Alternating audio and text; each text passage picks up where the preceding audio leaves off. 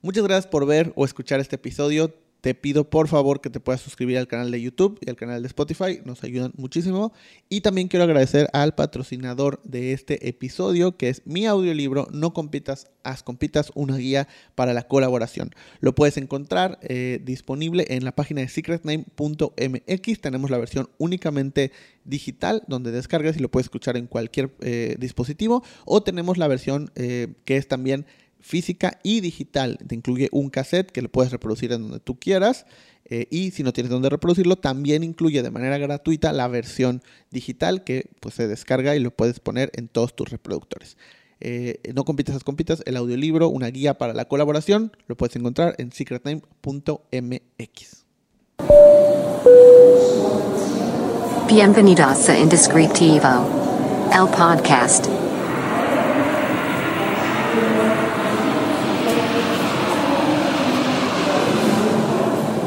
Hola, pues bienvenidos otra vez a un episodio de Indescriptivo. Eh, muchas gracias por, estar aquí, muchas gracias por seguir este proyecto. Muchas gracias a todos los que ya siguen la nueva cuenta de Instagram. Ya tenemos cuenta eh, individual del podcast, arroba indescriptivo, así, tal cual, o sea, no hay más.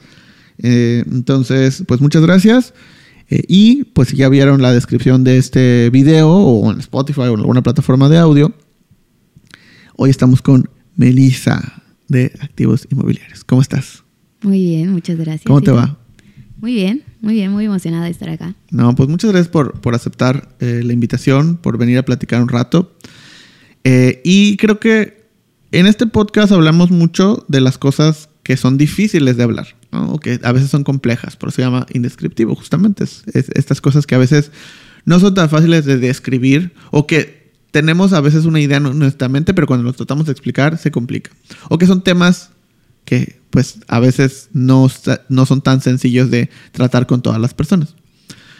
Creo que el tema inmobiliario en general, eh, si bien ha tenido un auge muy grande en los últimos años, creo que a la par ha tenido un tema complejo también en los últimos años, tanto por la cantidad de involucrados que hay como por la opinión de la gente que es cada vez más fuerte, digamos, los que están como en contra de todo esto, a favor, o sea, como que hay un, ¿no? Eh, empieza a haber eh, algo que se siente incluso como hasta cierto punto un poco como política, o sea, como de los que están a favor, los que están en contra, los que están a favor están súper a favor, los que están en contra están súper, o sea, no hay tantos puntos medios, o sea, uno me ha tocado tantos puntos medios eh, en perspectiva, pero ¿cómo, ¿cómo lo has sentido tú? ¿Cómo has ¿Cómo es tu percepción hoy que estás de ese lado?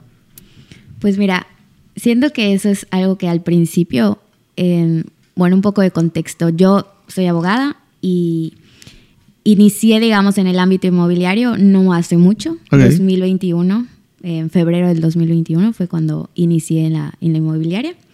Y pues la verdad es que al principio yo tenía esas mismas dudas que tú decías, ¿no? O sea, como esos puntos medios, como que primero, lo, primero que necesitaba era yo plantearme en qué punto estoy. Contexto igual, como sé, soy abogada, yo me dedicaba principalmente a la parte de derechos humanos en siendo abogada. Entonces, esa parte como que siento que influyó mucho en la percepción que yo tuve al inicio, muy, muy cerrada con respecto al, al desarrollo inmobiliario que aquí hay en Mérida, ¿no? Porque pues la parte de pues del derecho humano a una vivienda, el derecho humano a un medio ambiente sano, o sea, son derechos humanos que para mí estaban muy latentes al momento de iniciar como que en la parte inmobiliaria, ¿no?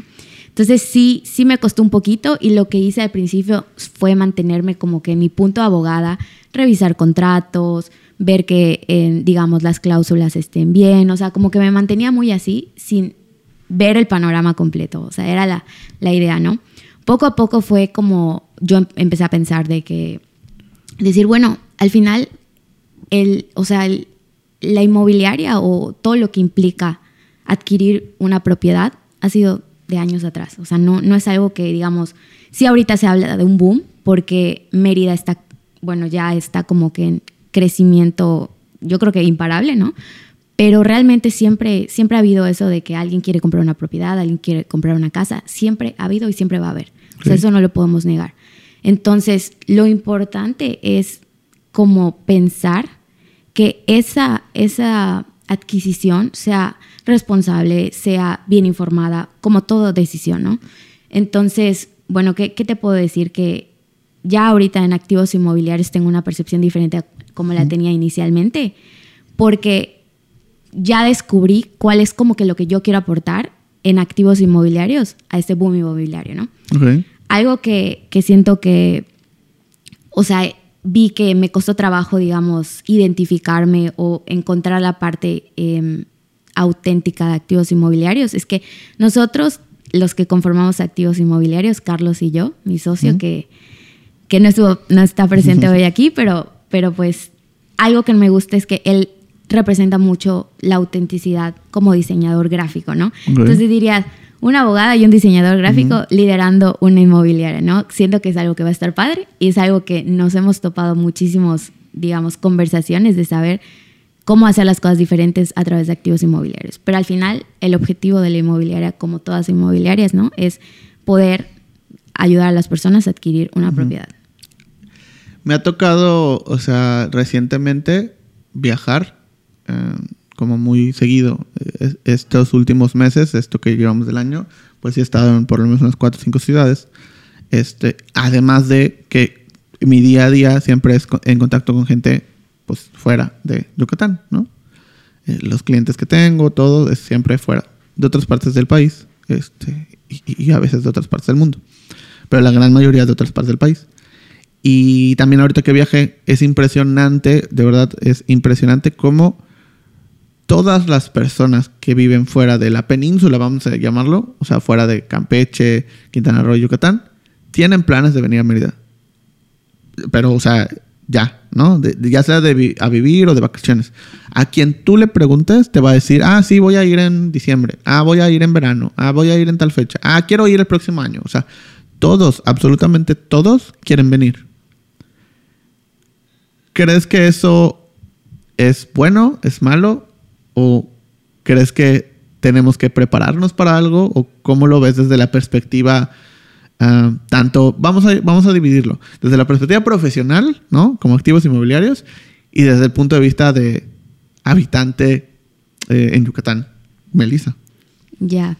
Siento que es algo innegable, o sea, no, innegable inevitable, ¿no? El hecho de que las personas deseen venir a vivir a Mérida, pues al final siempre lo voy a relacionar con derecho humano, pero por ejemplo, para mí el derecho humano a la migración, ¿no? Al final las personas van a buscar una mejor condición de vida y si en el estado donde están, pues no la tienen, es como parte del ser humano querer buscar un mejor lugar, ¿no?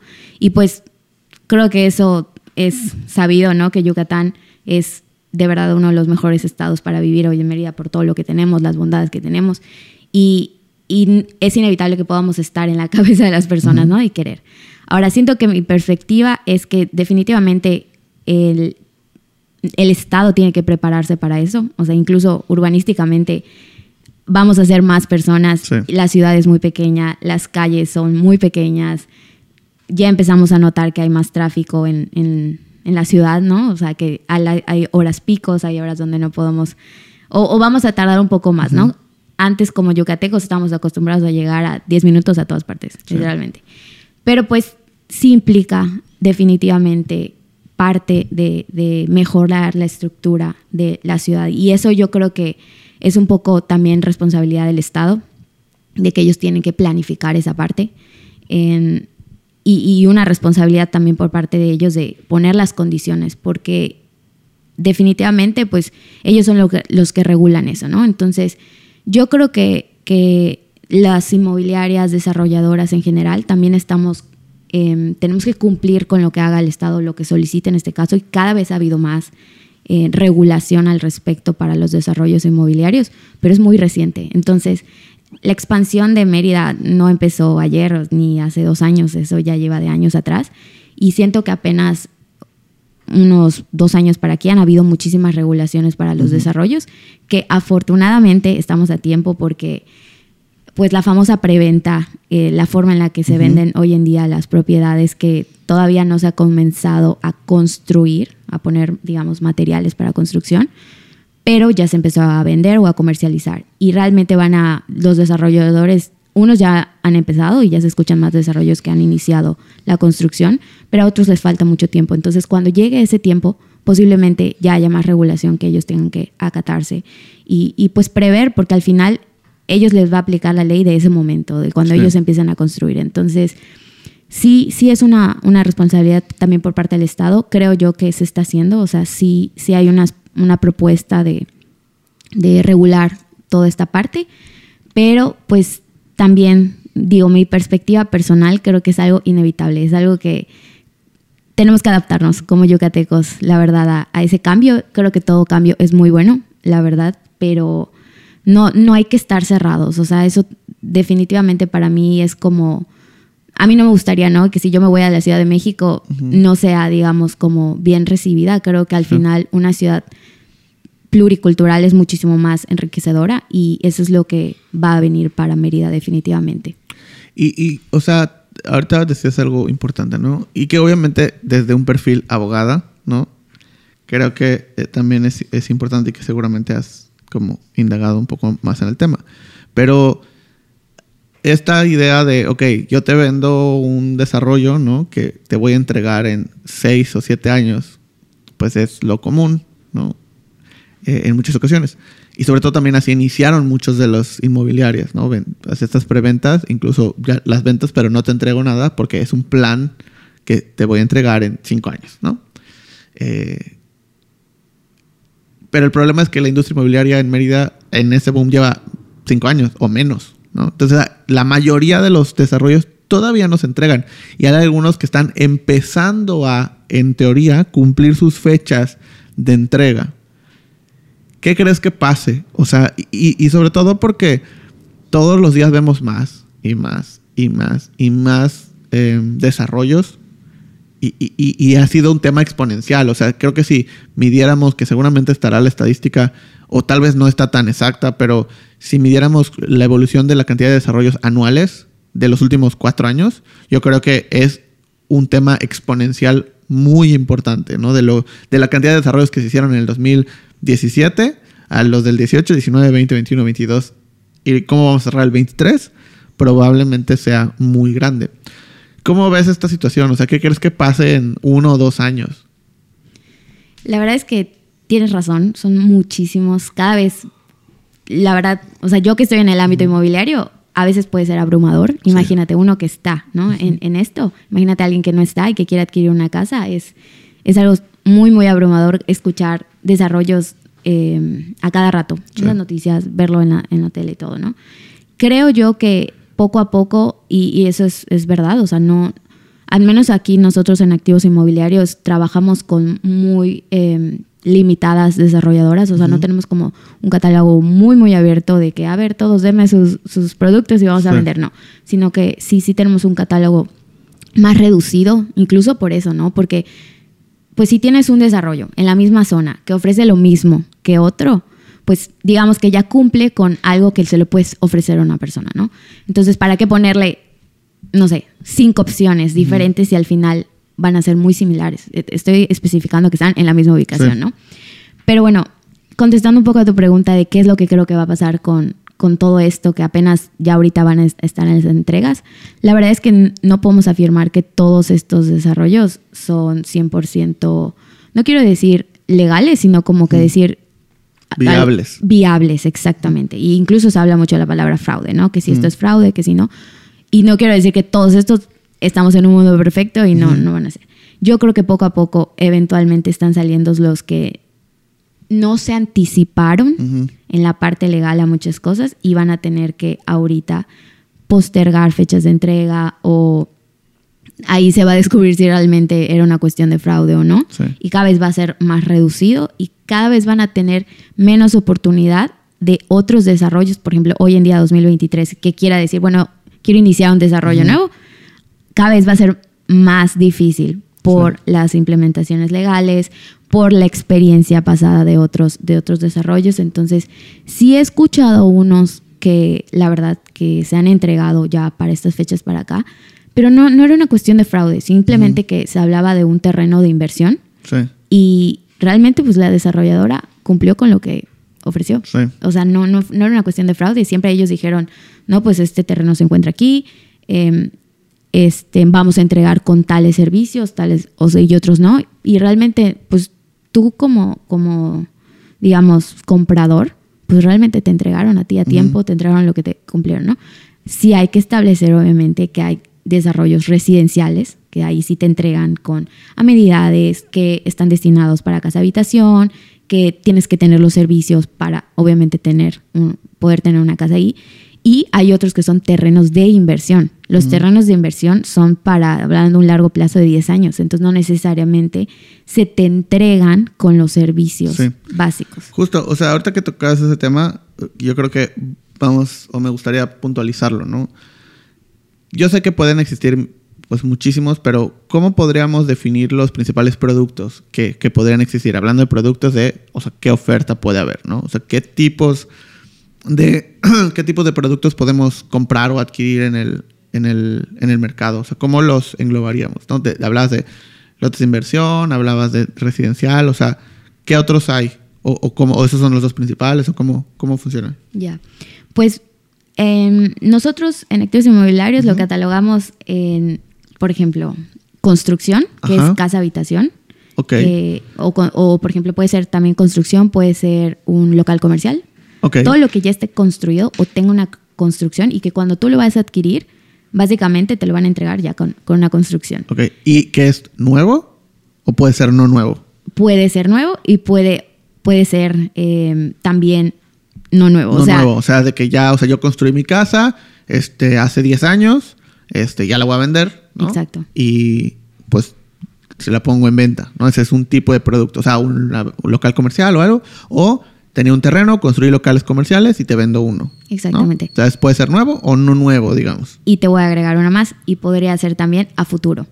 Ok, Quiere decir, hoy en día no está construido, pero cuando yo te lo entregue y cuando firmemos la escritura pública ya va a tener una construcción. ok, Entonces, serían como tres momentos, Ya. ¿no? O sea, algo que no es nuevo, algo que si es nuevo, tú vas a ser la primera persona en habitarlo. Y en futuro va a ser como, te estoy vendiendo desde ahorita, pero todavía no está listo, ¿no? Pero te lo voy a entregar construido. Ok. Que se llama preventas. Ah, preventas. Ok, y eh, o sea, este, este, ¿cómo los ofertan? O sea, por ejemplo, pensando en alguien que dice, ah, quiero ponerme dinero, ¿no? E- Estos tres me quedan claros, está bien, pero ¿cómo, se, ¿cómo los identifico? ¿Cómo sé cuál es cuál? O sea, ¿tienen algún nombre? ¿No? O sea, ¿me los explican de alguna manera? O sea, e- esto es como formas de, de mm, producto. Ya. Pues mira, un poco regresando a la pregunta anterior de cuáles hay, es, por ejemplo, los de construcción, terrenos residenciales, que son terrenos que, que van a formar parte de un régimen de condominio y que ahí vas a poder, digamos, construir casa habitación. La mayoría de estos están exclusivamente para destinados para casa habitación. Ok, esto es un terreno residencial. Exacto. Esto quiere decir que va a formar parte, vamos a decirlo, una colonia. ¿no? Va a formar parte de una colonia Exacto. un residencial y que lo único que puedes hacer es te van a entregar el terreno en el que tú vas a construir. Exactamente. ¿ok? No te va a entregar una casa, sino aquí está el terreno, construye. Pero entendiendo, y tú me vas a corregir, ¿no? O sea, porque yo lo voy a tratar de explicar, eh, pero tú, me- tú por, por eso estamos aquí, tú me vas a corregir. Guiando. Eh, cuando es un terreno residencial, te entregan ese terreno, tú puedes construir, pero ya te entregan con acceso, como las calles principales del, del lugar, te entregan con el- ya la luz eléctrica para que tú te conectes, Es o sea, servicios como luz, agua, o sea, hasta la puerta de tu terreno, ¿no? Para que nada más hagas tu instalación ya particular. Eh, en algunas ocasiones, si tienen, si son zonas privadas, pues ya tienen como la caseta y, ¿no? Y la- tema jardines o áreas centrales y algunos tienen parquecitos o tienen juegos o tienen incluso amenidades como, no sé, una casa club o una piscina o ese tipo de cosas. Todo eso ya está. Tú ya nada más es para que llegues, entres al desarrollo, llegues a tu terrenito y de ahí empiezas a construir como tú quieras y puedes construir lo que tú quieras siempre y cuando sea residencial o hay restricciones o depende del desarrollo. Pues mira, todo lo que dijiste está correcto, así que no voy a corregir nada, literal, tal cual. Eh, pero sí, sí hay restricciones dependiendo de el desarrollo del residencial. La forma de constituirse de la mayoría, no estoy diciendo que de todos, pero de la mayoría utilizan una figura jurídica que se llama régimen de condominio. Y esto yo creo que sí es muy importante porque se escucha mucho, ¿no? De cuando te están eh, vendiendo un determinado desarrollo, te dicen, esto va a formar parte de un régimen de condominio. Entonces, ¿qué establece el régimen de condominio? El régimen de condominio pone reglas tanto para las personas que habitan ahí como también se ponen reglas para construcción. La mayoría establecen que solo se van a, a poder construir casas para asegurar que se mantenga un residencial. ¿Qué pasó en el fraccionamiento de las Américas? Ahí no, no hay régimen de condominio. Ok. Y tampoco, por ejemplo, en su momento Francisco Montejo. Entonces, eso a pesar de que son residenciales, al momento de que ellos los vendieron, no, no lo estaban vendiendo con esta figura que se llama régimen de condominio. Entonces, pues cada quien podía construir en su propiedad privada lo que quisiera. Y por eso hay muchos eh, locales en las avenidas y todo esto. Pero si hay régimen de condominio, dependiendo de lo que se, establezca, que en su mayoría es no comercial, Sí. se van a mantener solo casas. Y no lo puedes cambiar. No, no. Te tienes tú como condomino, te tienes que, que es como persona que habita dentro de ese, de ese residencial, tienes que atenderte a lo que se establezca en el reglamento. Incluso cuando tú vas a adquirir esa propiedad y firmas en escritura pública, tienes que firmar el reglamento en ese momento. Entonces, te están dando tu, tu terreno, Sí. estás firmando y tú también te estás obligando A cumplir con las reglas. a cumplir con las reglas, que también da derechos, no Claro. solo obligaciones. Sí, sí, pero es que pasa mucho porque de repente es como esta idea de, pues es mi terreno, o sea, yo lo pagué, ¿no? ¿Por qué no puedo, no sé, si quiero hacer, puedo inventar, si quiero poner una tiendita en, como estamos acostumbrados a ver en N cantidad de colonias, pues si es mi, o sea, es, es mi propiedad, porque en mi propiedad no podría hacerlo, ¿no? Es como que creo que una de las principales cosas que de repente eh, son difíciles de entender para pues, pues, todos nosotros, eh, como esos, esos factores de, ok, si estás comprando, si es tuyo, si está tu nombre, si puedes disponer, pero como está dentro de una zona, esa zona únicamente puede ser para tal, em, tal, o sea, para tal actividad, ¿no? A diferencia de, por ejemplo, ahorita estamos en una colonia, ¿no? Que es la colonia Miguel Alemán, que igual fue, fue la primera colonia que se construyó en la ciudad. Eh, y pues la mayoría son casas, a- a- a- excepto pues las zonas que están en avenidas, pues son regímenes, o sea, como mixtos, por lo que entiendo, ¿no? O sea, pueden Sí. ser habitación o puede ser comercial. Pero también tú podrías cambiar, o sea, el régimen de la zona en la que estás hasta cierto nivel porque así se hacía antes. Ahora, pues no. Ahora, ¿crees tú que eso es bueno, es malo, es muy estricto, debería de haber otro tipo de formato o cómo lo ves? Yo creo que es parte y, o sea, es, es bueno. La verdad es muy, muy bueno. Ok. Siempre que he platicado con otros asesores inmobiliarios que no son abogados y que tienen esta misma duda que acabas de decir, siempre les digo, ustedes explíquenle a sus clientes que esto es para la, me- la mejor convivencia posible entre las personas. Y de hecho así lo dice el- las leyes del régimen de condominio que establece el Estado. Si te dice, el objetivo, la sana convivencia entre las personas. Y, y creo que como todos seres humanos tenemos que tener ciertos lineamientos, reglamentos, porque si no, Claro. todo se vuelve un caos, ¿no?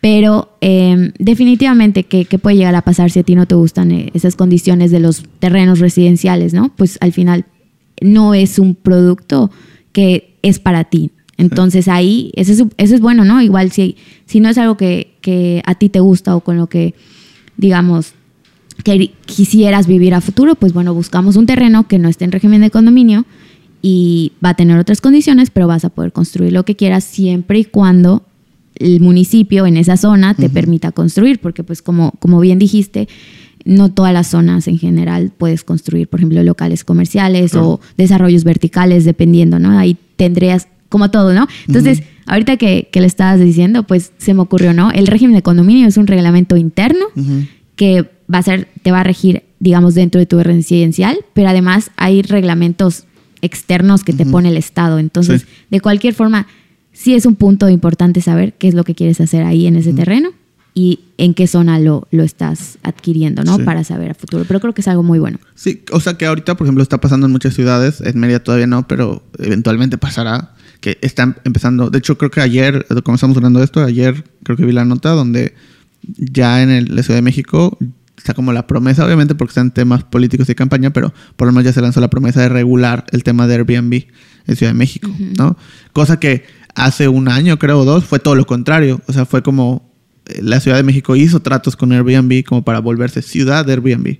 Pero como toda la población empezó a desplazarse con el tema de la gentrificación, eh, ahorita están pues buscando pues muchos, estar, la, o sea, entre la medida de lo posible, estar contentos con la población, por muchos factores que ya sabemos, este, pero pues anunciaron el hecho de regular estas zonas, porque ya ha llegado el punto en el que incluso tú llegas al, específicamente en la Ciudad de México, ves anuncios y que dicen eh, renta Airbnb, bla, bla, bla, no aceptamos mexicanos.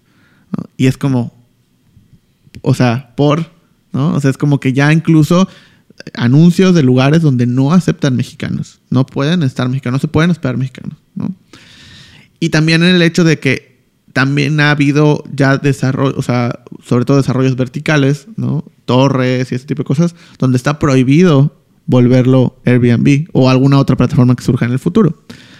Estas regulaciones van a seguir, ¿no? Y seguramente en Mérida no estamos acostumbrados tanto a los desarrollos verticales, todavía, pero cada vez hay más, eh, que va a empezar a pasar eso, porque se vuelve... Hace poquito fuimos a Monterrey, yo fuimos con Mau, y nos quedamos en una, en una torre, en el centro de Monterrey, de las torres nuevas que están construyendo. Y pues parece una torre fantasma, o sea, no hay, hay muy poquita gente. Son 20, eran, estábamos nosotros casi en el último piso, ¿no? Que era el 21. Y nunca, o sea, vimos y habremos visto a cuatro personas, cinco personas en que nos quedamos casi una semana, un poquito más, fue mucho. Y todas las, o sea, solo donde estábamos nosotros enfrente, se escuchaba que había gente que, que estaba ahí. Todo lo demás del pasillo no había nadie, nadie. Como nosotros, pues seguramente los demás son Airbnb. Entonces también pensamos en este hecho de, imagínate que tú compras uno de esos departamentos, vives ahí y es un lugar pues solo, ¿no? O fantasma a veces, que pues se vuelve complejo o que estás constantemente conviviendo con personas que están tres días, una semana y, se van. Y, entonces, ¿cómo ves desde la perspectiva de abogada y también desde empresa inmobiliaria? Como este tipo de regulaciones donde cada vez nos van a restringir más qué se puede y qué no se puede hacer con tu propiedad. Volvemos a lo mismo. Ese tema, la verdad es que sí, sí me interesa muchísimo, sobre todo lo que está pasando en la Ciudad de México con, con el tema de los Airbnbs. Y entiendo que es un conflicto y es un tema muy complejo porque ahí entra también el derecho del propietario, ¿no? De saber y decir qué voy a hacer con mi propiedad. El problema está en que el derecho a la vivienda obviamente no solo protege a las personas que tengan una propiedad, sino que también proteja a las personas que no tengan una propiedad, pero que tienen el derecho de, de dónde voy a vivir. Tengo que vivir en un lugar digno. Entonces eso fue lo que pasó en la Ciudad de México, que muchos propietarios empezaron a, a poner en Airbnb sus, sus, este, sus departamentos y entonces el mercado para los que querían vivir o quieren un, departamento para vivir, pues era cada vez menor. Entonces la gente pues eventualmente tenía que migrar a otras zonas o tiene que incluso migrar de, de digamos, de ciudad. De ciudad, exactamente. Entonces entra ahí también conflicto ya con no solo lo que el Estado decida, sino lo que las personas en su derecho que ejercen sobre su propiedad decidan. Porque es eso, o sea, al final tú dices, yo puedo hacer, si lo quiero poner Airbnb, o incluso si no lo quiero dar a rentar a nadie, entonces regresamos a lo mismo, la regulación es muy importante, porque incluso el hecho de que tú digas no mexicanos, hay una discriminación ahí. Claro. Eh, latente, pero también entra el conflicto de la persona de decir, es mi derecho a la vivienda, yo puedo hacer lo que sea, ¿no? Entonces, definitivamente tiene que existir una regulación, pero una regulación que, que abarque eh, todo, o sea, abarque el derecho de la persona a una vivienda digna, aunque no seas propietario, pero también permita poner ciertas limitaciones. ¿no? Es, es un tema muy complejo. La Ciudad de México no es el único que ha estado como que en ese problema. En, países europeos hay muchísimos problemas de, de gentrificación, de todo esto, y cada vez para ellos es más difícil tener un departamento, imagínate, o sea, ¿Cuántos metros cuadrados son un departamento, por ejemplo, en, en Francia? Sí. Y creo que una vez escuché que eran como nueve metros cuadrados el departamento. muy pequeñitos. Muy, muy, pequeños, ¿no? Entonces, nos hace pensar como yucatecos que tenemos la fortuna de decidir todavía, dónde queremos vivir, en un departamento o en un terreno, eh, todavía, ¿no? Pero al final es un crecimiento de las ciudades, este, este, este tipo de problemas, Sí. que es importante ver qué pasa ahí, es importante informarnos y, y al final ver cómo están las regulaciones. No te puedo decir que, o sea, la regulación para mí es buena, Ujú. pero hay que ver en qué sentido está yendo Sí. la regulación, Sí, qué es lo que establece. Y, y que, o sea, eh, abordando este tema, o sea, es la, la cuestión sería quiénes deberían estar encabezando esa regulación, ¿no? Obviamente tiene que ser organismos de, de gobierno, o sea, sí, pero quiénes son los principales encargados o quiénes deberían de estar más involucrados en el tema de la regulación, porque obviamente, o sea, en un mundo ideal, pues los que están construyendo las ciudades, que en este caso son las desarrolladoras, pues deberían estar al frente y buscar el beneficio general. Pero sabemos que, que muchas, pues al final son empresas. Y muchas de esas empresas, pues no se van a regir por cierto tipo de valores y que van a buscar rentabilidad. Y que en esa rentabilidad, pues a veces es más rentable ciertas decisiones que otras, que no le benefician a la población en general, pero sí a estas compañías, ¿no? Exacto. Como pasa en todo, o sea, no es un tema solamente de las inmobiliarias, pasa en la industria de la salud, pasa en la industria de consumo, pasa, pasa en todas las industrias donde pues los corporativos y las empresas que están moviendo todo este tipo de cosas son las que terminan regulando o los que encabezan esas regulaciones, incluso encabezan las investigaciones, ¿no? De las cosas. Pero, ¿cómo, cómo lo ves? O sea, ¿qué, ¿qué crees que debería de pasar o quién crees que debería ser los actores principales de esas regulaciones? Definitivamente toda reforma eh, es importante que haya movimientos sociales fuertes, encabezados por ciudadanos que, digamos, en la medida del posible no tengan ningún tipo de interés Ajá. muy marcado, porque como tú dices, las desarrolladoras o las inmobiliarias o incluso hasta propio Airbnb pudieran tener un interés, obviamente. Que sí es importante la participación de ellos, definitivamente. O sea, al final es un actor más dentro del sector inmobiliario que debe opinar y, y también, pero la- el problema siempre ha sido, yo creo que los movimientos sociales a veces em, no falta a veces un poquito más de, de organización, un poquito más, no de organización, porque la verdad hay muy buenos organizados donde hacen, em, digamos, protestas, todo eso es súper importante para ser oídos, Sí. pero necesitamos también a- mm, poner acción. Sí, O sea, o sea, neces- participación, ¿no? O sea, porque tú dices, hay organismos que están muy bien, pues justo organizados, pero su participación es, aunque veas que son 100 personas, pero 100 personas de una población de 2 millones es nada, ¿no? Exactamente. Entonces no están siendo de de una manera significativa eh, el hecho de que pues estén ahí. O sea, no es ni 100 personas no son casi probablemente no es ni una colonia completa. Eh, Entonces, la participación creo que tiene que ser un, un- un factor principal eh, y sumarse a esas organizaciones en lugar de. Porque pasa mucho, ¿no? De que también ese tema de. Empiezan a haber muchas organizaciones en lugar de haber una que esté fuerte y que empiece a hacer las cosas. Pero pues hay uno por acá y otro por acá y otro. se empiezan a hacer cosas incluso aisladas. Exacto. Y, y es importante también que nosotros como ciudadanos podemos proponer incluso leyes de decir, Sí. quiero que incluya esto, le puedes hacer una propuesta de ley y presentarla, ¿no? Pero obviamente eso requiere mucho tiempo, requiere esfuerzo, requiere también, o sea, por ejemplo, participación en, al tú crear como movimiento social una ley, pues también necesitas en tu proceso de creación involucrar a estos actores Sí. Que mencionamos para que pues valga la pena todo, ¿no? Entonces, ese tipo de, de acciones muy particulares son las que a veces quedan al aire, pero la que podrían hacer bastante, bastante empuje. Entonces yo creo que, que ese es eso. También tenemos que saber cómo podemos ser mejor escuchados. Sí. Sí, o sea, y, y quiero regresarme un poco a este tema de mm, eh, los- lo que decíamos, de qué tipos de, de productos pueden haber, ¿no? Y hablábamos de los productos residenciales, hablábamos de los productos de, en preventa, ¿no? De te voy a vender algo que te prometo que en cierto tiempo ya va a estar como yo te lo prometí. Esas preventas normalmente siempre son de zonas residenciales o comerciales o pueden ser de otra manera. O sea, siempre la promesa es te voy a entregar una casa o te voy a entregar un local o puede haber otra. Hay de todo. Ok. Hoy en día hay de todo. Bueno, yo he visto de locales comerciales, he, vi- he visto solo del terreno, o sea que solo te voy a entregar el terreno con las amenidades, ¿no? El terreno residencial. He visto de casas también. Que las amenidades, por ejemplo, ¿qué son?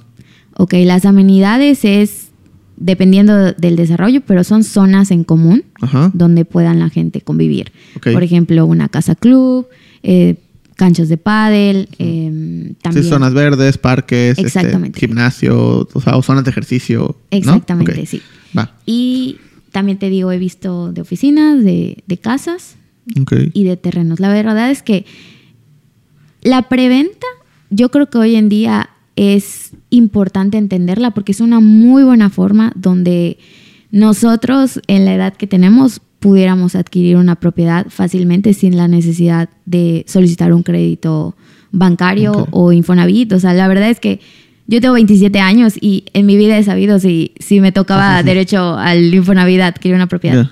No sé, nunca me lo explicaron, no, no, no Sí. tenía ni idea, ¿no? Las personas que, que he visto que han querido adquirir en, en Infonavit pues son más grandes, tienen un poquito más de idea de cuántos créditos tienen para eso.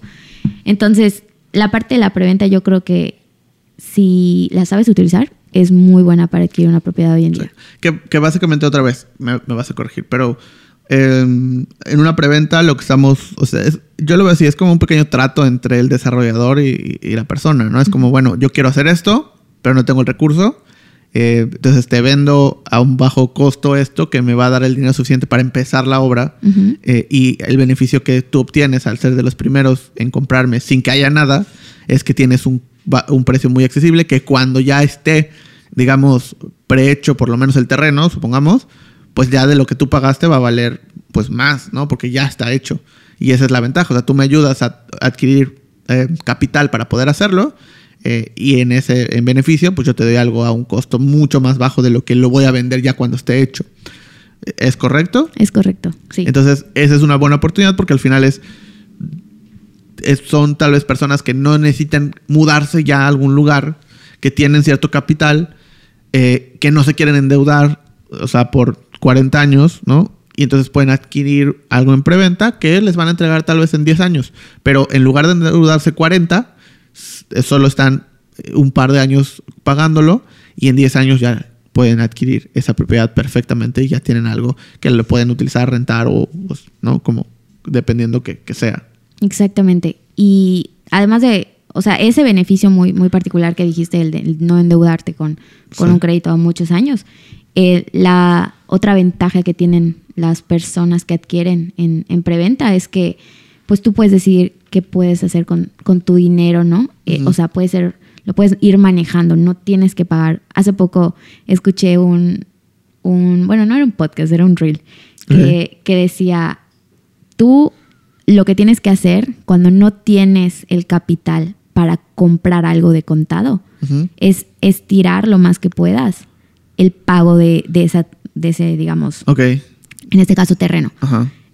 Por ejemplo, si una desarrolladora te ofrece un financiamiento de hasta 34 meses, Ujú. tú agarra el de 34 meses. O sea, tú agarra el máximo.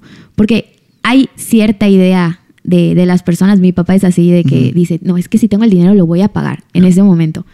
Y, y yo igual era de esa idea, pues me la, me la pasó. Y una vez eh, Ricardo, mi esposo, me dijo, no, es que tú tienes que estirar lo mayor posible esos pagos para que tú con tu dinero puedes hacer otras cosas, ponerlo en inversión Sí. o lo que sea. Entonces, eso es lo importante de la preventa, que Sí. hoy en día, no sé, si el terreno en total vale 600 mil pesos y tú no tienes, o sea, tú sí te pones a ver, a ver, ¿tengo para pagarlo de cantado? No, no tengo 600 mil pesos. Ok, si la respuesta es no, entonces págalo en, en el financiamiento al plazo máximo, máximo, máximo. Y si tienes dinero en algún punto y quieres abonar, pues siento que podrías hacerlo o no hacerlo si quieres, Sí. ¿no? O sea, Y, y que además, o sea, pensando en 34 meses son... ¿Cuántos años son? Son... como tres años. Ok. O sea, supongamos que son tres años. En teoría, la lógica nos diría que probablemente en tres años estés ganando pues más, Ujú, ¿no? O sea, porque tengas un mejor trabajo, porque pues eventual, si estás en un trabajo, por ejemplo, pues con una nómina, pues en teoría cada año te van a subir, aunque sea un poco, pero te van a subir. Pero en ese tiempo pueden pasar muchas cosas. Puedes tener un mejor sueldo, puedes tener otro trabajo, puedes tener un emprendimiento, pues, o sea, que se espera que conforme avanza el tiempo, tu ingreso sea un poco mayor. Y entonces eso hace que sea un poco más fácil pagar eh, eso, ¿no? Entonces al, al principio de, de- de- o sea, cuando estás empezando a pagar esa preventa, pues es un porcentaje, supongamos que es el 15% de tu ingreso, pero esperaríamos que para el año 2 ya no sea el 15, ya sea el 10, y para el año 3 ya no sea el 10, sea el 7, ¿no? Ujú. Entonces cada vez sea más fácil pagarlo en lugar de haberlo desembolsado desde el principio. Y que incluso ese dinero que tenías, lo que si tenías para pagar, o sea, vamos a usar el mismo ejercicio, ¿no? Decías, un terreno cuesta 600, yo no tengo 600, pero tengo 300. En lugar de pagar 300, ¿no? Hago ese financiamiento a cuatro años y esos 300, pues una parte se va a ir para las primeras, o sea, puedes guardar para las primeras mensualidades si tú quieres o lo que sea.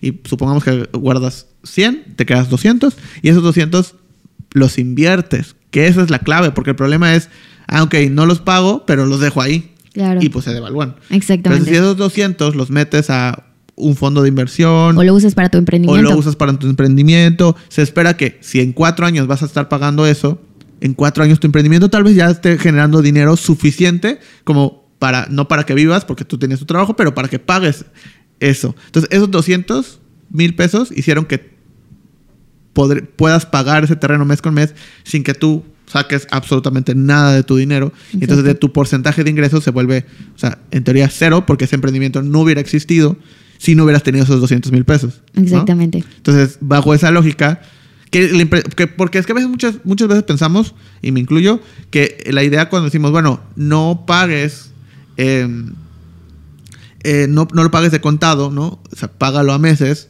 y usa ese dinero para invertirlo. Y pensamos en, ah, en la bolsa, y no, yo no sé de eso, y vamos, empezamos a, no sé de acciones y cómo lo voy a hacer, no, el dinero se me va a ir, lo voy a perder.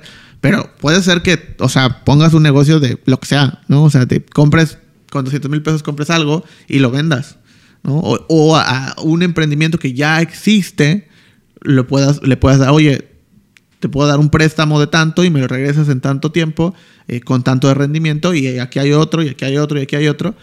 Y eso te genera, pues, un rendimiento que buscarías que fuera mayor o por lo menos igual a lo que estás pagando de mensualidad del terreno. Exacto. Y con eso estás ya, o sea, pues del otro lado. Te salió gratis, entre comillas, ese terreno porque pues nada más moviste el, el dinero de alguna manera, ¿no? Exacto, moviste el dinero, sí, justo. Pero siento que, bueno, al menos pon tú en mi edad, 27 años, Mérida, Yucatán, o sea, en Sí. mi contexto, siento que yo no sabía nada de esto hasta que no entré en el ámbito inmobiliario. Entonces, hace poco sí compré un terreno en preventa, literal, este año, y, y fue porque ya entendía cómo funcionaba. Sí, Y, y se me hizo más fácil decir que sí. claro. Pero si no lo hubiera entendido, mm, probablemente no lo hubiera comprado en, o sea, nunca en preventa, ¿no?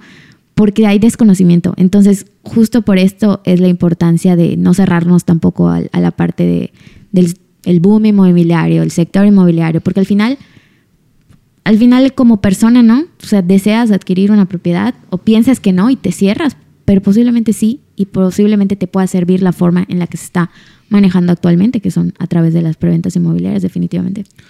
Y ahora, ok, vamos a... Quiero que esta última parte sea como la más sencilla. Y quiero verlo de esta manera. ¿Qué necesita una persona o, en qué momento una persona podría decir, sí, o sea, ya tienes los requisitos para poder adquirir algo? Ah, No hablemos de qué específicamente, o ahorita podemos desmenuzar que sí, que no. Pero en qué momento, o sea, qué es lo que yo estoy viendo este episodio, no tengo ni idea, o sea, no sé, o sea, necesito tener cierto dinero en el banco, necesito tener tarjetas de crédito, no necesito, o sea, cuáles son los requisitos mínimos para decir, ok, ya acércate a alguien que te ayude a ver qué puedes adquirir. Paso número uno, desde mi punto de vista, es tener ahorros. Ok. Ya. O sea, sí es importante tener un cierto dinero ahorrado, que no necesariamente tiene que ser mucho capital, eh, pero tener algo, es un decir, vamos a, a simularlo con una empresa, ¿no? O Ajá. un emprendimiento. Te dicen, para iniciar un emprendimiento, o al menos yo escuché cuando me dijeron, para iniciar un emprendimiento, tienes que tener ciertos ahorros para que al menos durante unos seis meses puedas sobrevivir con esos ahorros, por si las cosas salen mal, ¿no? Ok. Eh, por si no estás vendiendo esos primeros seis meses, por si hay que hacer más inversión, etcétera, etcétera. Tienes que tener ahorros. Sí. Entonces, como todo, uno puede decir, ejemplo, em, pagar este terreno me cuesta cuatro mil pesos al mes. Hoy en día mi, tengo un sueldo que es de, no sé, es un decir, 18 mil pesos al mes. y ya descontando mis gastos necesarios, mi casa, eh, gastos, luz, etcétera, pues tengo, digamos, un colchón de 5 mil pesos, ¿no? Ok. Entonces mi Mensuales. mensuales. Entonces mi lógica es decir, pues sí puedo adquirir ese terreno, esos 4 mil pesos. Ok, pero estás muy safe, o sea, estás muy apretado. Entonces, claro, diferente sería que en ese contexto, si esa persona tiene ciertos ahorros en, en su cuenta bancaria, pues bueno, es diferente porque estás apretado, pero tienes un colchón de ahorros que, que estás el día de mañana. Si Sí. pierdes, por ejemplo, ese trabajo, podrás pagar tus mensualidades seis meses. Ok, ahora vamos a tangibilizarlo todavía más. ¿Cuánto es? O sea, ¿cuánto, si tuviéramos que hacer un ejercicio hipotético, o sea, por ejemplo, pensemos en un producto, o sea, ¿cuánto es a tu consideración de un producto? Y hablando de producto, ya, dijimos, ¿no? O sea, terreno residencial o preventa o local comercial, etcétera, etcétera. ¿Cuánto es lo mínimo que, o sea, puedes adquirir algo con un pago mensual? O sea, es- ¿cu- ¿cuánto es más o menos? Ah, Ok, el mínimo de la mensualidad que de una ser. mensualidad, o sea, digamos, promedio que pueda acceder una persona que tiene un presupuesto limitado. ¿no? Ya, ok. Pues, ah, ok, ah, ahí la parte del ahorro va. La mayoría de las preventas que, con las que yo trabajo, eh, tienes que dar un, un enganche, como todo. Y ese, ese enganche es súper importante porque pues de ahí viene el que tienes que tener un ahorro. Claro. Ese enganche, en su mayoría, yo no he visto menor que eso, es un 10%. Del valor de- total. del valor total del terreno o casa que estés Entonces, comprando. si estamos hablando de un terreno de 600 mil pesos, estamos hablando de Un- 6 mil. Se- ajá, 60 mil. 60 mil, perdón. Un enganche ajá, el de 1% sería 6. 60 Exacto. mil pesos de enganche. Exacto, Ok. que sí, eso sí tienes que dar. Ajá. Y no, no siempre tienes que dar, ah, cabe aclarar, ¿no? Porque no siempre lo tienes que dar de contado, De contado. esos 60. A veces en algunas, en algunas desarrolladoras he visto que te dan pagos de parcialidades de 4 o 5 meses la, el enganche. El enganche. Entonces, esos 60 mil pesos te lo vas a dividir en 5 o 6 pagos y pues ya son 10 mensual. No lo tienes que dar todo de golpe. Que Ajá. esa es la parte pues importante. Digo, si sí si, lo tienes y lo tenías contemplado por un terreno, pues de una vez, o sea, lo pagas este, en tu 10%. Sí. Pagas tu enganche, tienes que tener esos 60 mil pesos, 50 mil pesos, ejemplo. Y ya unas, unas mensualidades, si estiras todo tu financiamiento, que es lo que, lo que se recomienda hacer para personas que no tienen el capital para... Sí. Siempre es cuestionate, ¿lo puedes pagar de contado hoy en día? No, ok. Ajá. Entonces estiras tu financiamiento y te pueden quedar mensualidades 2.500 hasta 3.000 pesos es el mínimo. ¿Por ¿Por cuánto tiempo? cuánto tiempo? O sea, estamos hablando de. O sea, porque pagas 60 de los 600, pagas 60. Ajá. supongo. Entonces te quedan 540. Exacto. Eso lo metes a financiamiento. Exacto. Y entonces que pueden ser, o sea, a muchos años y te da una, una mensualidad de 2.500. Considerando, Pros. yo esto lo estoy haciendo con un ejercicio de una desarrolladora que tiene 180 meses de financiamiento, Ah, Ok, ajá. que son 15 años. Sí. Por eso quedan las mensualidades Pe- muy. Sí, o sea, muy es como que lo mínimo. Obviamente, incluso puede haber quien, alguna desarrolla que tenga más o alguna desarrolla que tenga menos y tú puedes pagar más o menos. Pero digamos que para el ejercicio imaginario, Exacto. re- medio real, 2.000, o sea, tendrías que tener 60 mil pesos de enganche más 2.500 pensando en mensualidades. Exactamente. Ahora, duda. Esto decías, eh, tanto el enganche lo puedes hacer en parcialidades como el financiamiento de todo el... Esto es a través de bancos, es a través de la misma inmobiliaria. Tengo que tener ya mis tarjetas de crédito, tengo que tener un límite o, o- o qué tengo que tener. Ok.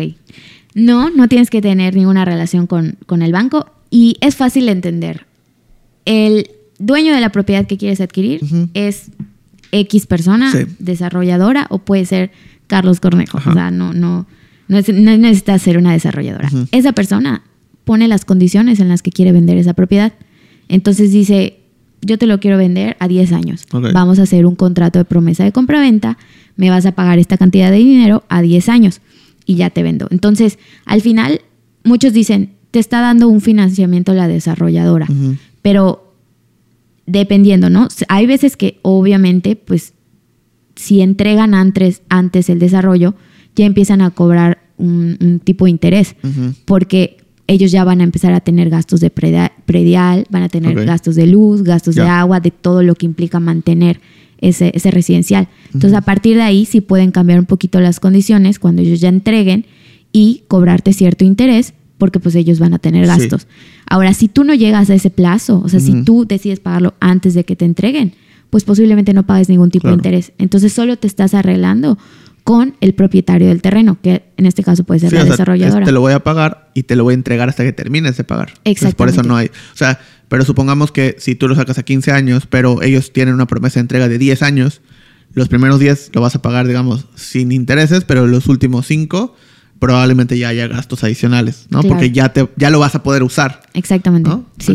Pero Ah. pues no, no hay ningún tipo de crédito en este caso que entren porque te estás entendiendo directamente con el propietario. Sí, no es como un coche que es, te voy a entregar el coche y me- te voy a pagar un interés porque el coche se va a devaluar. Aquí, pues no, o sea, solo si no me pagas, pues no te lo voy a entregar. O Exactamente. sea, si dejas de pagarme, pues ya hay que terminar nuestra relación y todo lo que me pagaste es como por pues, mantenerlo ahí, ¿no?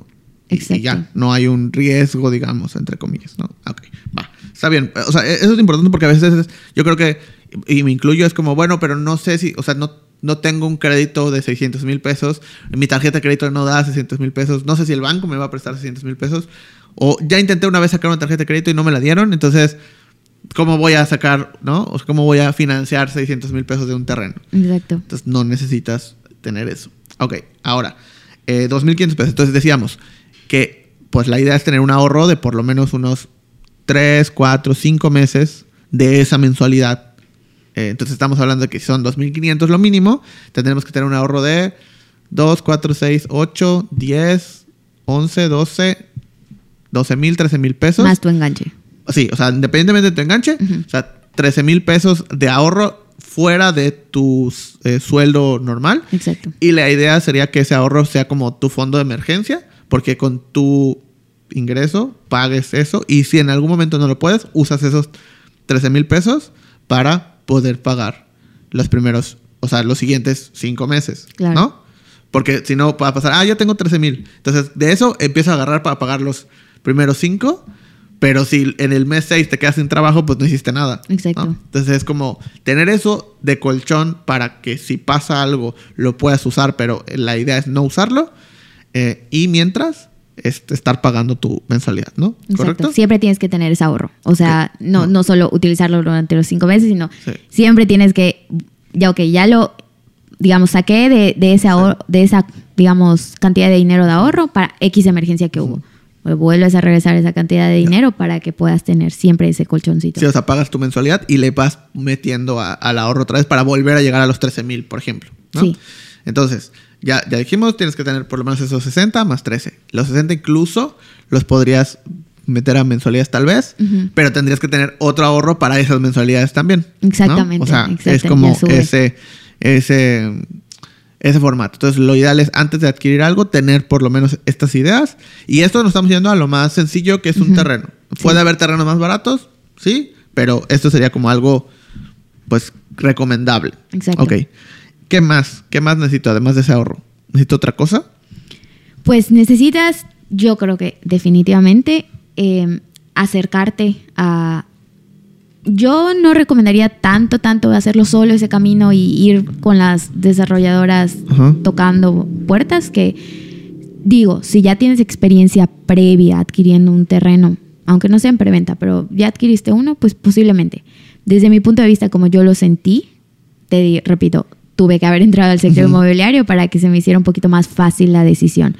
Porque si no, pues sí, sí es necesario como informarte bien, ¿no? Porque necesitas, vas- ya vas a entrar al proceso de buscar opciones. Ok. Y eso puede ser un poco abrumador Sí. porque hay mucha demanda hoy en día de, eh, digo, de oferta, De perdón, oferta, de desarrolladores. Entonces, te vas a abrumar y va a llegar un punto de digas, "Uh, no, Sí. lo dejo para después, después, después, y ya después son otras condiciones. Entonces, que sí recomendaría acercarte pues a, a alguien, o sea, Ujú. un conocido, activos inmobiliarios, este, para, para que te puedan orientar en, en qué. Porque al final tú tienes que pensar, o sea, ¿para qué quieres comprar esa propiedad? Hay gente que dice, para invertir nada más, lo quiero y, y eventualmente eh, vender y recuperar. Dicen que la inversión en tierra es la mejor, ¿no? Pero hay quienes que dicen, sí, quiero construir ahí a futuro. Hay quienes te dicen, no, pues lo quiero para un local comercial. O sea, primero es qué, qué es lo que buscas satisfacer con adquirir esa propiedad. Es muy, muy importante. Y ya dependiendo de eso, vas a ir reduciendo tus opciones en todo el amplio sector inmobiliario. Ya vas a ir buscando y necesitas, digamos, que te brindes esa orientación. Si lo puedes hacer solo, definitivamente puedes ir a ir preguntando en las inmobiliarias, ir comparando, porque eso es lo que va a venir después. O sea, ese proceso donde tú vas a comparar las condiciones que te ofrece una inmobiliaria, perdón, desarrolladora, las condiciones que te ofrece otra desarrolladora y vas a ver cuál se ajusta mejor a tu capacidad de, de pago o tu capacidad de inversión, porque no todas son las mismas. O sea, Claro. las, lo que yo te conté de 15 años, Ujú. 10% de enganche y todo, puede ser muy diferente en otra y otra que diga, te ofrezco, o sea, te solicito de enganche un 30%. Ujú. Y pues ese ya no es para ti. Entonces Claro. ya empieza ese proceso de, de empezar a investigar en el mercado. Sí, Justo ahorita que, que dijiste esto, vamos a, a agarrar ese ejemplo. ¿Cuál es la diferencia entre una desarrolladora y una inmobiliaria? Creo que debimos partir por ahí. ok, la desarrolladora es el que construye. Ok. Es la que dueña de la tierra Ajá. eh, y ellos van a construir también y desarrollar en ese residencial o esos departamentos o esas casas que te están ofreciendo. Ellos van a, a desarrollar. Ok. Van a poner las calles y las, los servicios hasta Exactamente. Ellos se, se Oh, obligan a, a entregarte eso. No necesariamente, eso es importante mencionar, no necesariamente ellos lo hagan.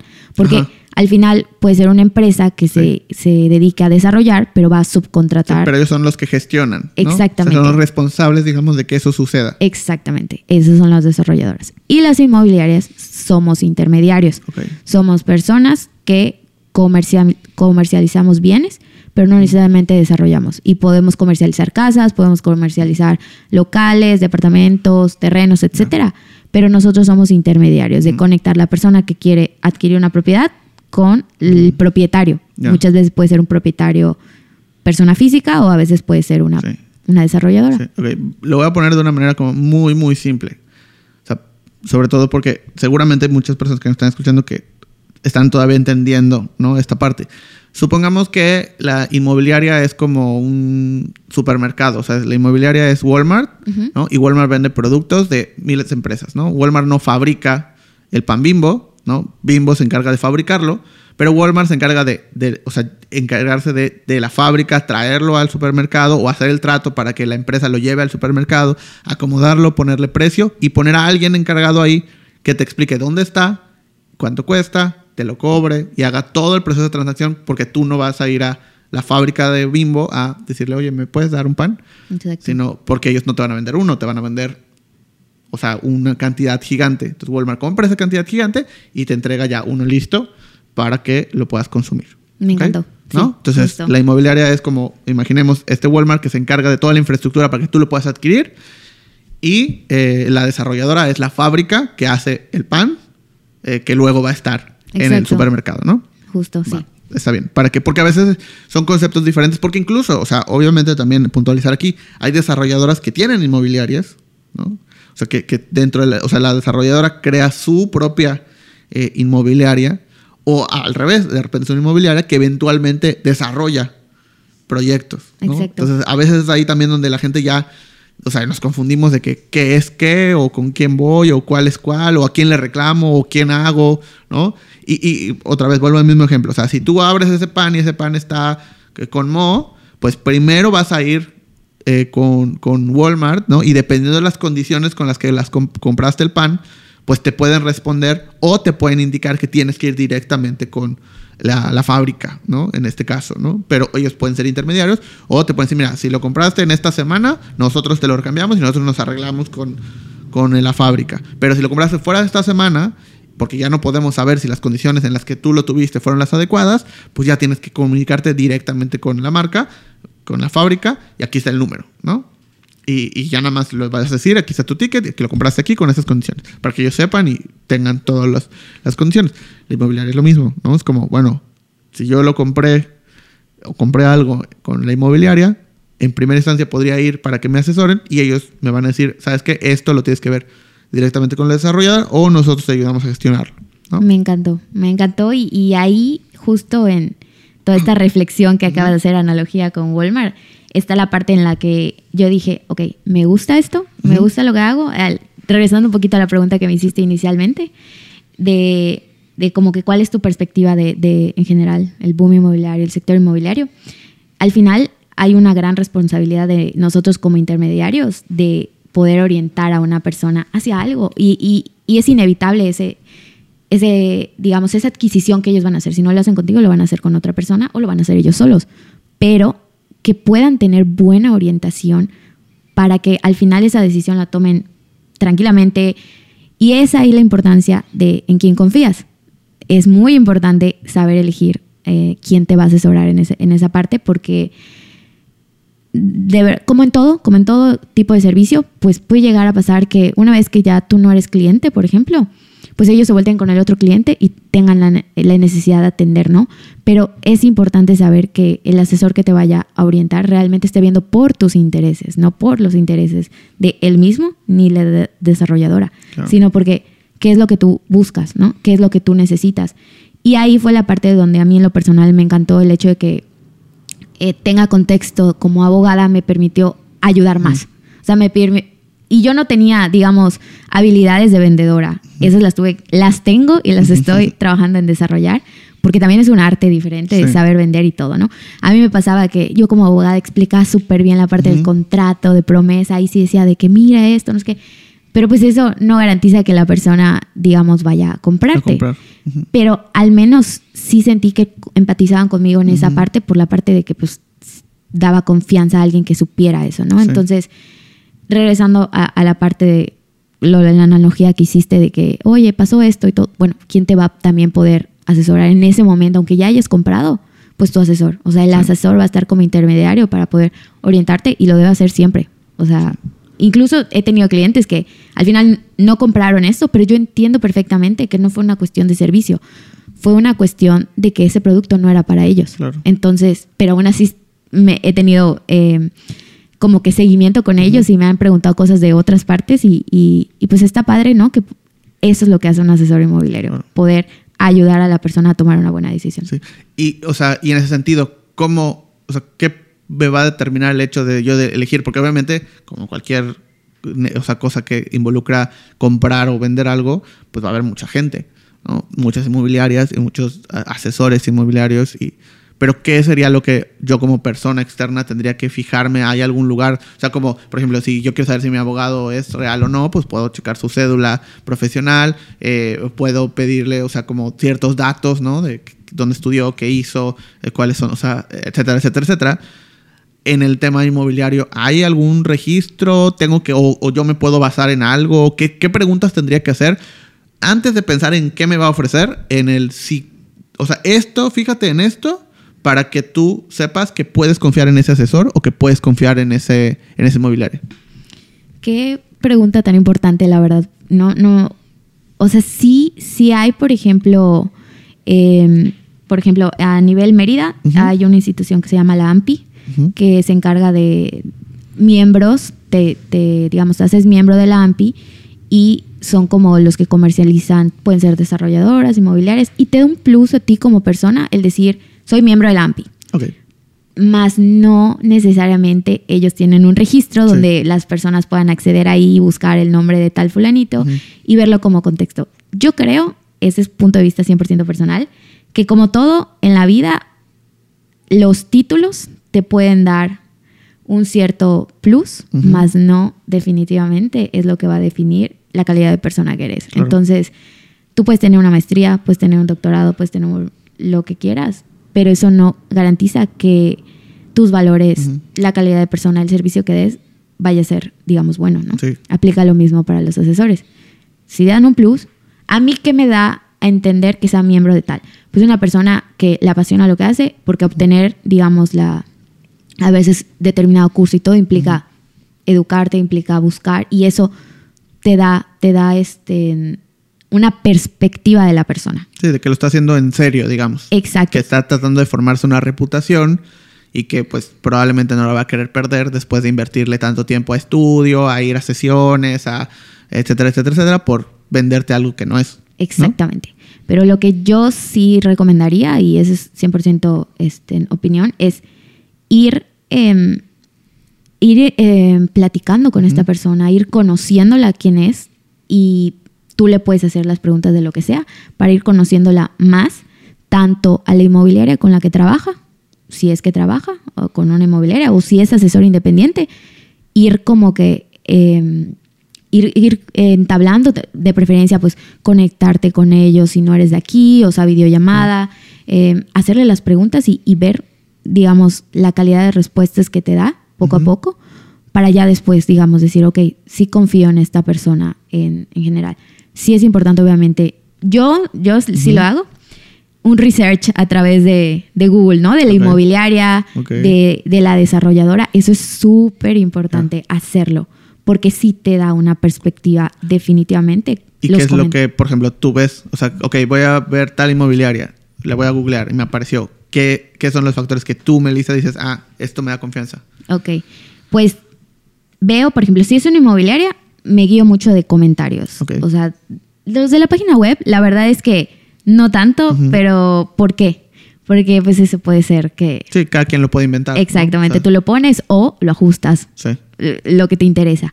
Pero los comentarios en Facebook, los comentarios en, en Google, esos pues sí, ya, no todos, pero te pueden dar una perspectiva más.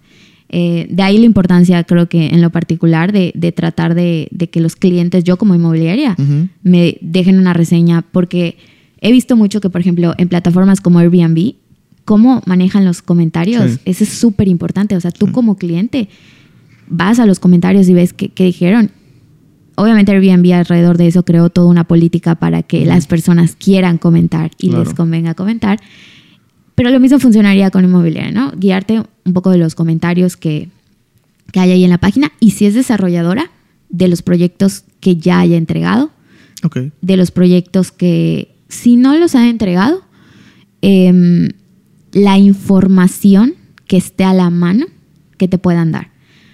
Ah, hay una norma hoy en día, hablando de regulación de toda esta parte, que se llama norma 247, norma oficial mexicana, que regula las inmobiliarias. Y, y esa norma te exige que si estás vendiendo, por ejemplo, en preventa o si no es preventa un, un inmueble, tengas a disposición la información de, eh, por ejemplo, si quién es el propietario, si está a nombre de una persona moral o está a nombre de una persona física. Ok.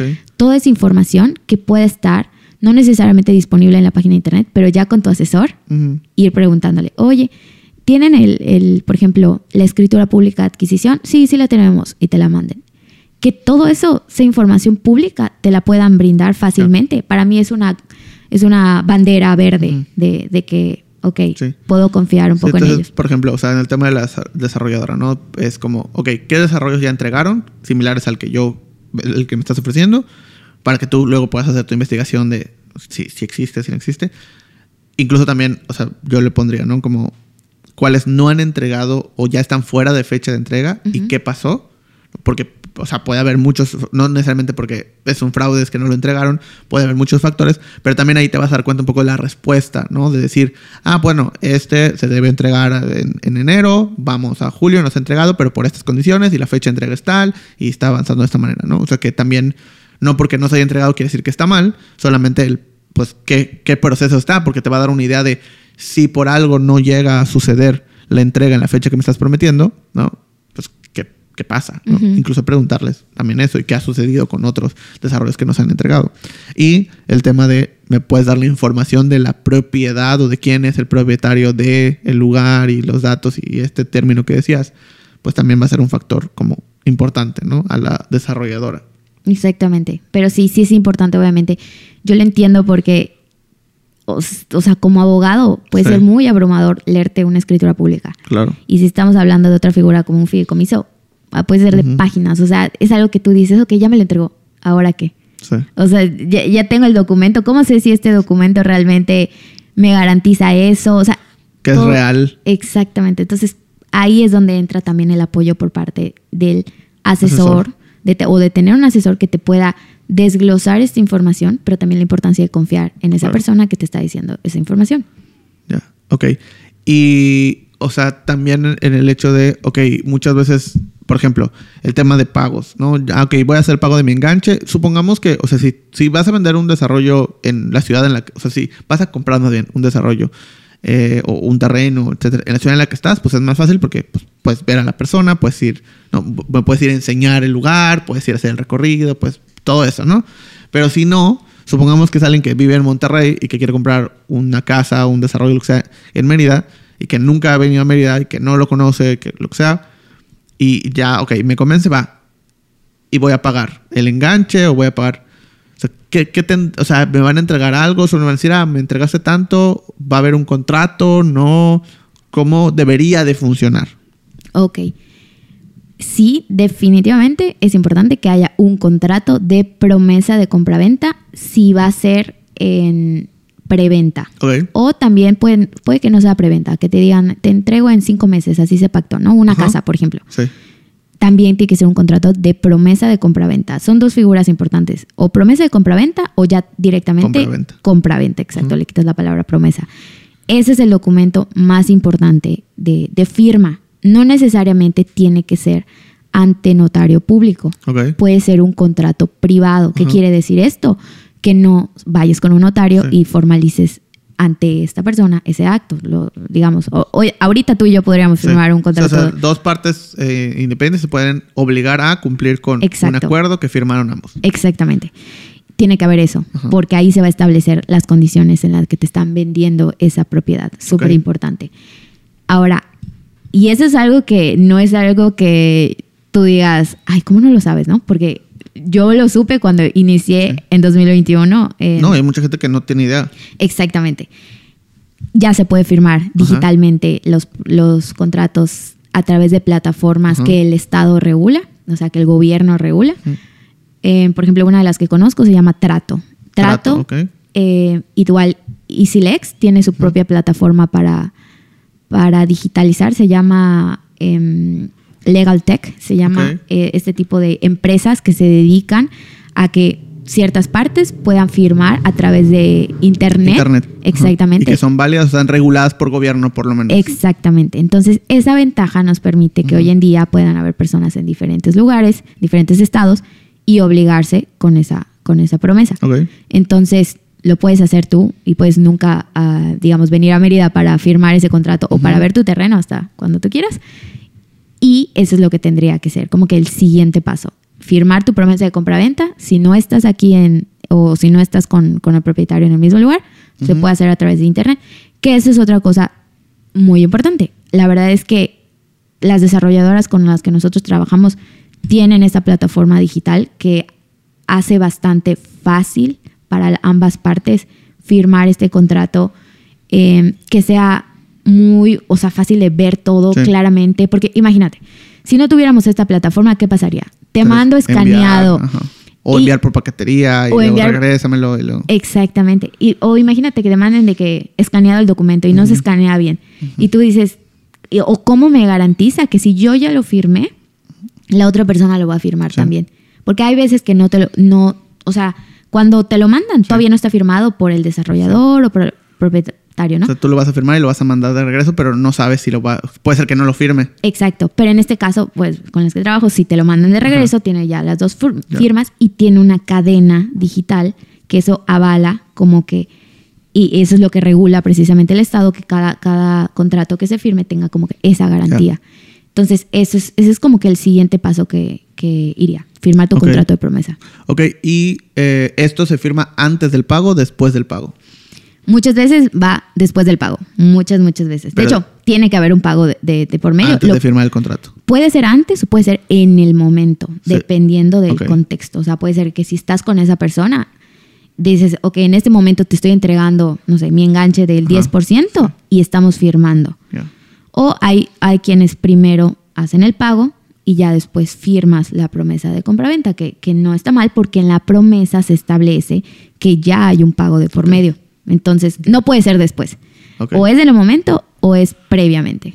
Ok, o sea, el pago tiene que ser o en el momento de la firma o antes de la firma. Exactamente. Ok, va. Sí, o sea, sobre todo por eso, porque muchas veces como que, bueno, ya te deposito y luego, o sea, eh, no, pues es que el contrato y, y entonces empieza a generarse ese, ¿no? Miedo, sí, Ese la verdad. miedo. Yo admiro muchísimo a las personas que, que lo hacen así a ciegas, por así decirlo, y que pueden tener suerte. Sí. Pueden tener suerte de que les vaya bien, pero me da mucha admiración de decir, no sé si porque soy abogada, soy más picky con, con Sí. investigar antes a la desarrolladora, investigar, leer el contrato, porque la verdad es que los contratos también, ese es, un, es un conflicto de que cada vez tienen que ser más sencillos para las personas, Sí. porque se los mandas y, y- y lo, lo pueden tener y lo pueden leer, pero van a surgir un chorro de dudas, porque no es algo que sea fácil de entender, Sí. la verdad. No, y también nosotros como usuarios, o sea, porque, ¿qué pasa? Y me ha tocado de repente que son contratos más sencillos y decimos, "Mm, no sé si es, o sea, lo entendí muy bien, entonces no sé si está bien. Sí, O sea, porque es como que entendí muy bien el contrato, entonces no sé si es un contrato real, porque estamos acostumbrados a no entender nada, ¿no? Sí. O sea, como ver 37 hojas. Entonces, cuando me traen un contrato de dos, es como, mm, no sé si es real o no. Entonces, eso también es, es importante.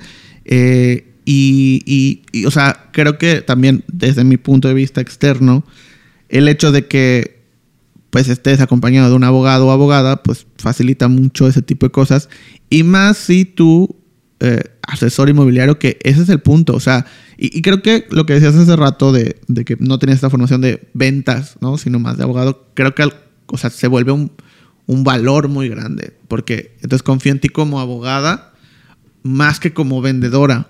Entonces, ese es, como decías, es una conexión más grande todavía, porque es como un, ok, sé que el, el asesor inmobiliario tendría que ser mi intermediario, se supone que tiene que estar de mi lado para eh, eh, prever, o sea, para prever y para cuidar mis intereses ante los productos, ¿no? Exacto. Entonces decirme, ah, esto sí, esto no, mira, esto no te lo recomiendo, para ti esto no está, vamos a fijarnos en esto, o sea, y si yo confío más que en el asesor, o sea, confío más que en un vendedor, porque no solamente me está tratando de vender algo, sino me está tratando de ayudar a comprar, que esa es la diferencia principal, que creo que lo que decía hace rato de hacerle las preguntas adecuadas es para que pases de me está vendiendo algo a me está ayudando a comprar algo. exactamente. Que es como, es como cuando compras por, por primera vez en Amazon o en el Mercado Libre que no tienes idea y que le dices, oye, tú que compras mucho, ¿me puedes ayudar? a hacer?" Ah, sí, ¿no? Es, es, pues e- esa persona no te está vendiendo nada, solo te está ayudando a comprar. Eh, y, y- por eso, pues obviamente recibe un pago, es, es lógico, ¿no? Exacto. Eh, entonces tu asesor tiene que lograr generarte esa idea y, y tiene que ayudarte a generar esa, esa como visión de él y entonces así saber que pues estás con alguien que, que realmente está ahí para ayudarte. Así es. Sí, de hecho, en, en mi Instagram tengo como de perfil, antes decía abogada y ya Ok. está. Cuando todavía no está en el sector Ajá. inmobiliario, general, abogada. Y ahorita ya puse abogada inmobiliaria. Sí. En vez de asesora inmobiliaria, dije, ok, ¿qué en lo particular a mí me destacaría dentro de lo que hago? Pues sí, soy abogada y eso no lo quiero quitar, que la gente lo sepa. Porque si pongo solo asesora Sí. inmobiliaria y no les cuento nada de mi vida, no van a Claro. saber que soy abogada. Entonces, como que ese, ese término no lo había visto y dije, voy a poner abogada inmobiliaria. Porque es Ujú. un plus, o sea, es un Sí, plus. claro. Ya, ya me estudié la carrera de cinco años y, y definitivamente no podemos quitar que este tipo de, de compraventas.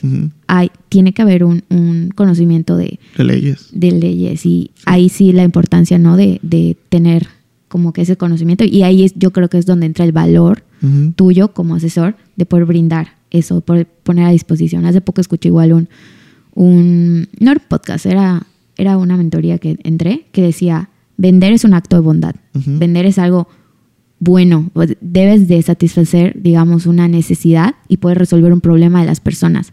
Entonces, quitándome ya esa idea de que vender es como, mira, te estoy vendiendo estos Sí. productos, no sé qué, y, y cambiarlo y girarlo y decir es un acto de bondad, como que me, me marcó mucho y, y es donde estoy empezando a encontrar como mi propia personalidad de ventas, pero desde lo que soy, desde lo que le puedo aportar a esa persona. Sí. Y pues también otra de las razones por las que quería invitarte es para que eh, nos pudieras platicar un poco de este nuevo proyecto, este nuevo podcast que estás empezando. Ay, Eh, Me pues emociona, cuéntanos, bueno. cuéntanos de qué, de qué va, cómo, cómo, cómo está. Eh, obviamente los enlaces se los voy a dejar en la descripción, pero, pero cuéntanos un poco.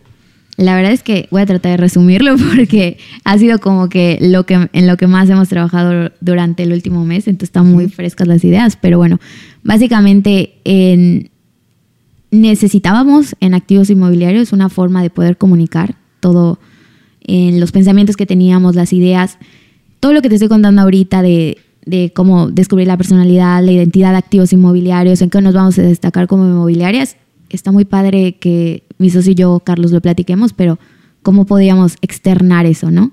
Entonces al final eh, los dos concluimos de que, ¿y si hacemos un podcast? Dijimos, ¿y si porque ese, ese tipo de, contenido lo vamos a poder, digamos, poner públicamente y, va a ser muchísimo más fácil comunicar a las personas ciertas, digamos, dudas que hayan en torno al sector inmobiliario, digamos, o en, en torno a adquirir una, una propiedad pero ya va a estar a disposición de las personas cuando lo puedan, cuando lo quieran y puedan escuchar, ¿no? No necesariamente tengo que sentarme con el cliente y decir, a ver, vamos a hablar de, no sé, es un decir, del régimen de condominio, que ya hablamos, ¿no? Sino que ya posiblemente lo pudimos haber abarcado a través de un podcast. Entonces, pues así surgió la idea de, hacer este, digamos, empezar a implementar el, el, podcast como un medio de comunicación de lo que hacemos. No va a ir 100% en torno a todo, digamos, específicamente hablar de, los proyectos que vendemos, no, sino todas las necesidades que giran en torno a eso y más, porque también van las cuestiones de, qué te mueve a querer comprar algo, qué emoción te mueve, qué necesidad te mueve de, poder adquirir. Entonces, pues también hablar de miedo, de, no sé, miedo a, fracasar, miedo a, o no sé cómo ahorrar, etcétera, o sea, finanzas personales, o sea, hay muchos temas que van en torno a eso y no quisimos como cerrarlo solo a eso. Entonces, de ahí surge la idea de este podcast que se llama Aclaramente, que pues fue ahí como, como nos pudimos conocer y eso nos sirvió muchísimo porque la verdad es que para poder, digamos, hacer las cosas diferentes, yo creo que sí es importante no solo ver cómo lo están haciendo otras inmobiliarias, sino poder ver cómo lo están haciendo otras empresas de otro giro. O, sea, por ejemplo, cómo lo haces tú a través de, tu propio negocio que es de, nombres. y, por ejemplo, voltear a ver a Apple, que no es inmobiliaria, también y ver cómo lo hace, ¿no? Entonces, muchos que están haciendo, utilizando este podcast como medio de comunicación. Y creo que a raíz de eso, la verdad, yo me he enamorado de los podcasts. Porque es una forma en la que puedes encontrar información específica acerca de un tema y, y, o sea, a veces que sí vas a necesitar, porque, por ejemplo, investigar más, pero te da un punto de partida el, podcast. Y pues la verdad es que hay veces que a mí me encantan los podcasts que son como que muy de crecimiento personal y, y, así. Entonces, yo creo que es una muy, muy buena herramienta para impulsar tu negocio y no solo impulsar tu negocio, sino para poder conectar con las personas. Porque al final es eso, hablas desde, desde lo que eres a través del podcast y, eso está padre, por eso fue la idea de, iniciar con este podcast. Pues ya lo escucharon o ya lo vieron. Este, pueden seguir este, este podcast, les dejo el enlace en la descripción para que vayan a checarlo si les interesó, si te interesó algo del tema de lo que hablamos. Ahí se van a desmenuzar muchísimas otras cosas eh, y, que de verdad a veces, eh, por a veces mera curiosidad, ¿no? Saber un poco más de Creo que el tema inmobiliario es algo de lo que se habla todos los días en todos lados. Entonces, por lo menos para, pues, supongamos que ahorita no es que quiera comprar algo, pero para conocer o saber de todas esas cosas que están hablando, eh, pues ahí está, ¿no? Incluso eh, muchos de la gente que escucha este podcast, pues tiene que ver con creación de marcas y les toca obviamente crear muchas marcas inmobiliarias. Eh, tanto de desarrolladoras como de desarrollos, como de inmobiliarias, como de asesores. Entonces también tener ese conocimiento sirve muchísimo porque entonces empiezas a entender cómo funciona esa industria y entonces puedes crear una marca con mucho mayor valor. Eh, entonces también ese podcast va a servir mucho para, para esas personas. Así que pues les dejamos los enlaces. Este, pues, te agradezco mucho otra vez por venir a aceptar esta invitación y venir a platicar. Eh, y, pues todo, ¿Cómo, ¿cómo te pueden encontrar además de en ese podcast? Y voy a dejar los enlaces de todas formas también, pero ¿cómo te pueden encontrar? Nos pueden encontrar en Instagram, TikTok y en nuestra página web como Activos Inmobiliarios. En la página web estamos como www.activos.com.mx. También me pueden encontrar a mí en, lo personal en Instagram como Melissa Mena, igual en TikTok, así estoy. Afortunadamente mi nombre no es nada, digamos, difícil o complejo. Entonces, Melissa Mena, activos inmobiliarios, les vamos a salir muy seguramente y sobre todo lo más importante en el podcast como aclaramente. Súper, perfecto. Pues muchas gracias eh, a todos los que vieron o escucharon este episodio. Les agradezco mucho. Obviamente no voy a irme sin pedirles que se suscriban. Eh, y eh, pues nos vemos o nos escuchamos en el siguiente episodio. Hasta luego. Esto fue Indescriptivo. El Podcast.